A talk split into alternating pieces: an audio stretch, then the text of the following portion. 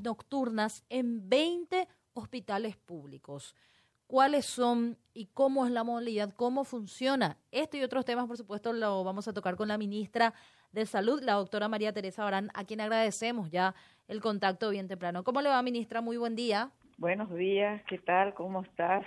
Hola, ministra, ¿cómo te va? Hola, ¿qué tal? ¿Cómo estás, Felipe? Buen día.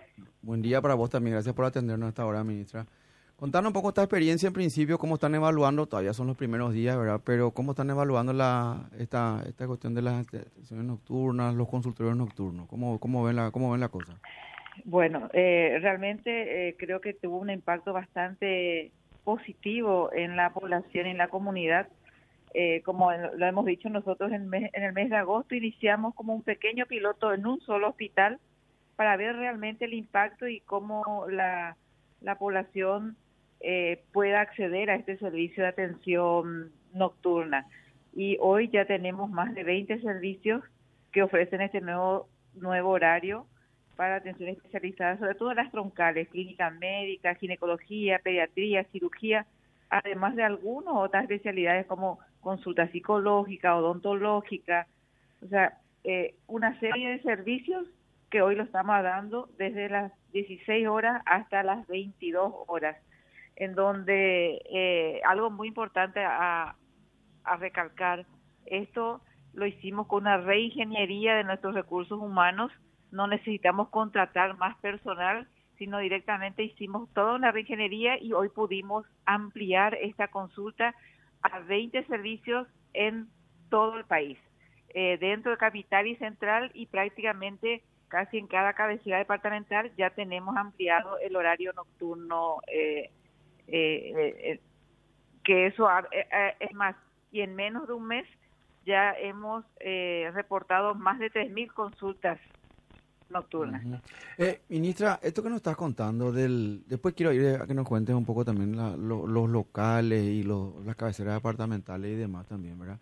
Pero esto que estás contando de la reingeniería presupuestaria, por lo que me estoy dando cuenta, más percibiendo, parece que es como una bajada de línea directa al presidente de la República porque se dio ya en varios ministerios. O sea, la idea es hacer más con lo que se tenía.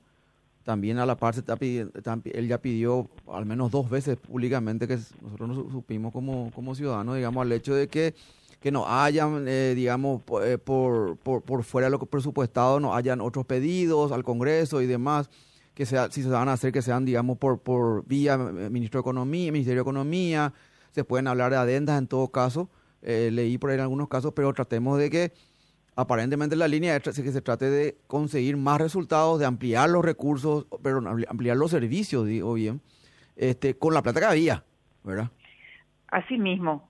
Eh, en realidad lo que hoy lo que nosotros nos sentamos a trabajar con todo el equipo acá del Ministerio de Salud Pública eh, y como lo dijo el presidente de la República, ¿verdad? Nosotros estamos buscando las mejores opciones eh, reorganizando lo que tenemos dentro del Ministerio de Salud, porque también es importante destacar que eh, eh, buscamos la optimización de los recursos.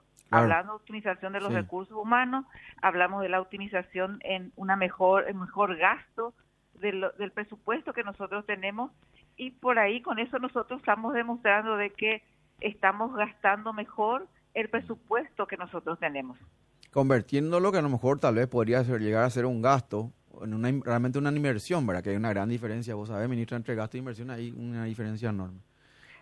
Así es.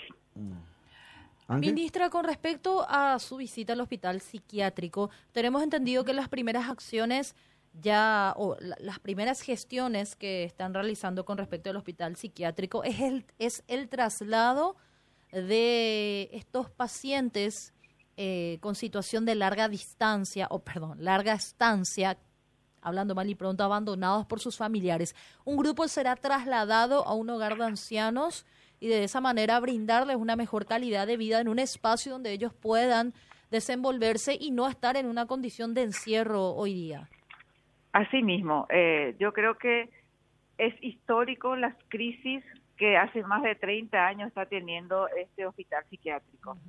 Entonces, lo que nosotros hoy, como una primera medida de esta crisis nueva que tenemos aquí, eh, eh, como ustedes saben, hubo denuncia, hubo muchas acciones que realmente son preocupantes. Nosotros no, no, no queremos tapar eh, con un dedo el, el, grave problema que existe hoy en el hospital psiquiátrico, en donde tenemos que entender también que tenemos dos componentes muy importantes. Por un lado están los pacientes que están en larga estancia, prácticamente viviendo eh, dentro del hospital psiquiátrico, y por el otro lado también tenemos nuestros recursos humanos, que yo tampoco eh, no quiero generalizar.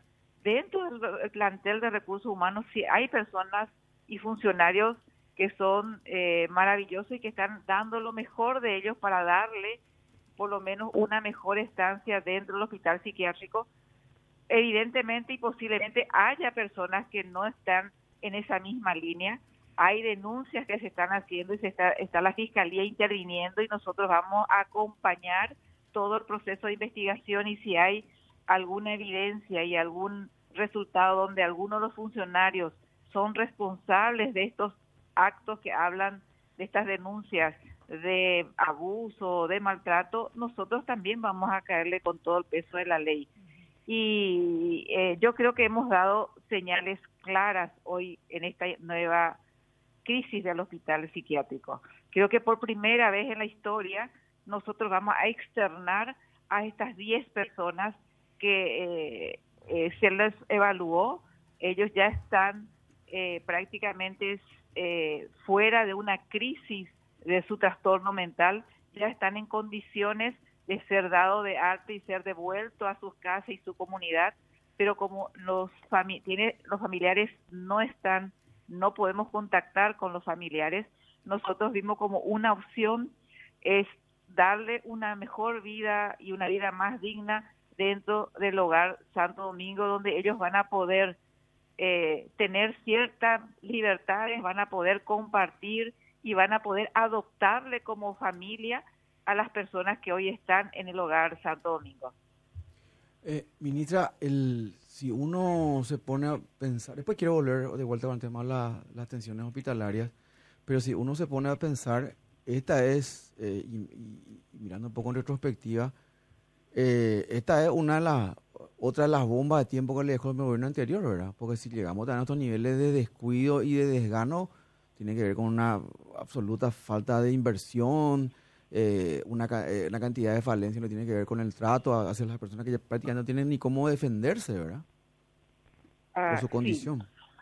Así mismo, por eso nosotros cuando hablamos de personas con trastornos mentales, eh, hay un trabajo eh, multidisciplinario e interinstitucional en donde eh, acá, por eso cuando tuvimos esta reunión desde la Comisión de Derechos de Recursos Humanos, estuvo el fiscal general, estuvo, estuvieron los defensores del pueblo, entonces nosotros tenemos que entender que la condición en la que están las personas con trastornos mentales muchas veces no se pueden defender por sí solos.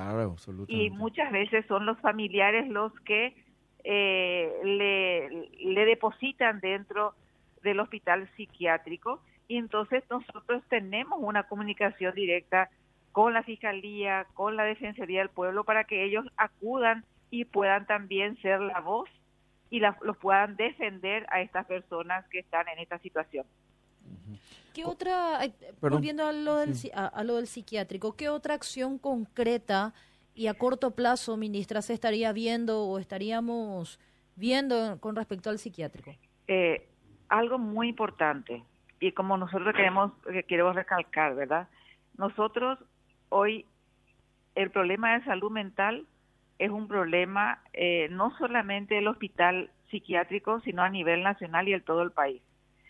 Eh, una realidad que tenemos que manejarlo y nosotros eso es lo que queremos hoy es visibilizar el problema que hay en el hospital psiquiátrico y también visibilizar que hoy eh, salud mental es un problema que tenemos que tratar de buscar y darle una respuesta y una salida a la población paraguaya en, en lo que respecta a la salud mental. Pero una realidad es que hoy nosotros dentro del sistema público tenemos 91 médicos psiquiatras contratados por el Ministerio de Salud Pública y Bienestar Social. Mm. La realidad nosotros tenemos una brecha de casi de 700 médicos psiquiatras que necesitamos contratar. Pero si hoy tengo todo el presupuesto para contratar estos 700 eh, médicos psiquiatras, no tengo de dónde sacar estos médicos psiquiatras para poder contratar. Nosotros, dentro de nuestro sistema de formación de residencias médicas, formamos un promedio de 12 médicos psiquiatras por año. Entonces, la brecha es demasiado grande, es demasiado importante y no vamos a poder, y un médico psiquiatra no se forma en, un curso de una semana ni un curso de 10 días, sino que como mínimo se necesita 12 años de formación. Entonces, hay una herramienta muy efectiva que eso ya nosotros le pusimos, lo implementamos. Hay una herramienta que se llama MHGAP, que es una herramienta de formación en el primer nivel de atención, que son las unidades de salud de la familia. Es una herramienta que lo está usando muchos países de la región y del mundo, donde le formamos y le capacitamos al equipo de salud de la familia, en donde le formamos para que ellos manejen las enfermedades con trastornos mentales leves. Entonces ellos pueden tener la capacidad o adquieren la capacidad de poder manejar estas enfermedades en su comunidad y solamente las crisis o los problemas de salud mental grave lo derivamos a el especialista. Eh, ministra, eh, al menos por mi, por mi parte, por último, eh, ¿cómo, si nos puede citar un poco en dónde están trabajando el tema de las atenciones nocturnas? Si hay una especie de call center, cómo hace la gente, tiene que llegar nomás, están todas las especialidades o no. Contanos un poquito más sobre eso como para cerrar la, la plática. Sí, en realidad dentro de lo que es capital y central se está llegando en, en varios hospitales. O sea, el hospital eh, de Villa Lisa, el hospital de eh, la, el hospital la Trinidad, el hospital de Barrio Obrero, o sea, muchos hospitales aquí en Capital y también en el interior, en Itapú, el Hospital Regional de Encarnación, en Paraguarí, o sea, en prácticamente en todo el país eh, se están llevando a cabo esto y hemos hemos demostrado que esta es una una solución eficaz para la comunidad porque permite que niños, adultos y personas mayores de distintas eh, partes del país reciban una atención médica. Y acá es importante también tener en cuenta, como siempre decimos nosotros, yo soy mamá y eh, eh, siempre decimos a veces hoy obliga que mamá y papá salgan a trabajar y muchas veces nuestros hijos cuando volvemos a nuestro trabajo nos encontramos que mi hijo eh, o tuvo fiebre o tiene dolor de garganta y a veces como como mamá nosotros queremos buscar una solución inmediata y sin ser una urgencia lo llevábamos a consultar en la urgencia. Entonces hoy esta acción del consultorio nocturno trajo como una solución a dos graves problemas que teníamos nosotros. Por un lado, descomprime el servicio de urgencias, entonces los médicos y el personal de urgencia está realmente abocado para las verdaderas urgencias y por el otro lado las personas que necesitan una consulta, ya sea de pediatría, de clínica médica o, o, o, de lo que fuere, eh, eh, consulta, por ejemplo, al pediatra y el pediatra le evalúa en forma integral a ese niño y es muy diferente una consulta en la urgencia que una consulta en un consultorio pediátrico. Y que antes que sucedía, el chico con fiebre que iba a la urgencia, el médico le daba un antipirético y decía, vení mañana a consultar con el pediatra. Hoy, hoy ya, eh, con este horario nocturno, esta mamá ya, ya encuentra una solución definitiva para ese niño o ese adulto y se va a la casa ya con una solución sin la necesidad de volver al día siguiente al consultar con un especialista. Totalmente. Es más, evidentemente es la prevención allí por sobre todo y no tener que estar sobre todo ir a tiempo recorriendo hospitales. Sobre todo ir a tiempo. Eso es para nosotros, como papá, como decía la ministra, para nosotros es clave. A veces te, te das cuenta que no, a lo mejor en el transcurso del día no le puedes llevar y tu hija ya estuvo, a lo mejor sino temperatura nomás, por ejemplo, a veces. No sabe qué es. Mm. Y la fiebre puede, puede ser síntoma de varias cosas, ¿verdad?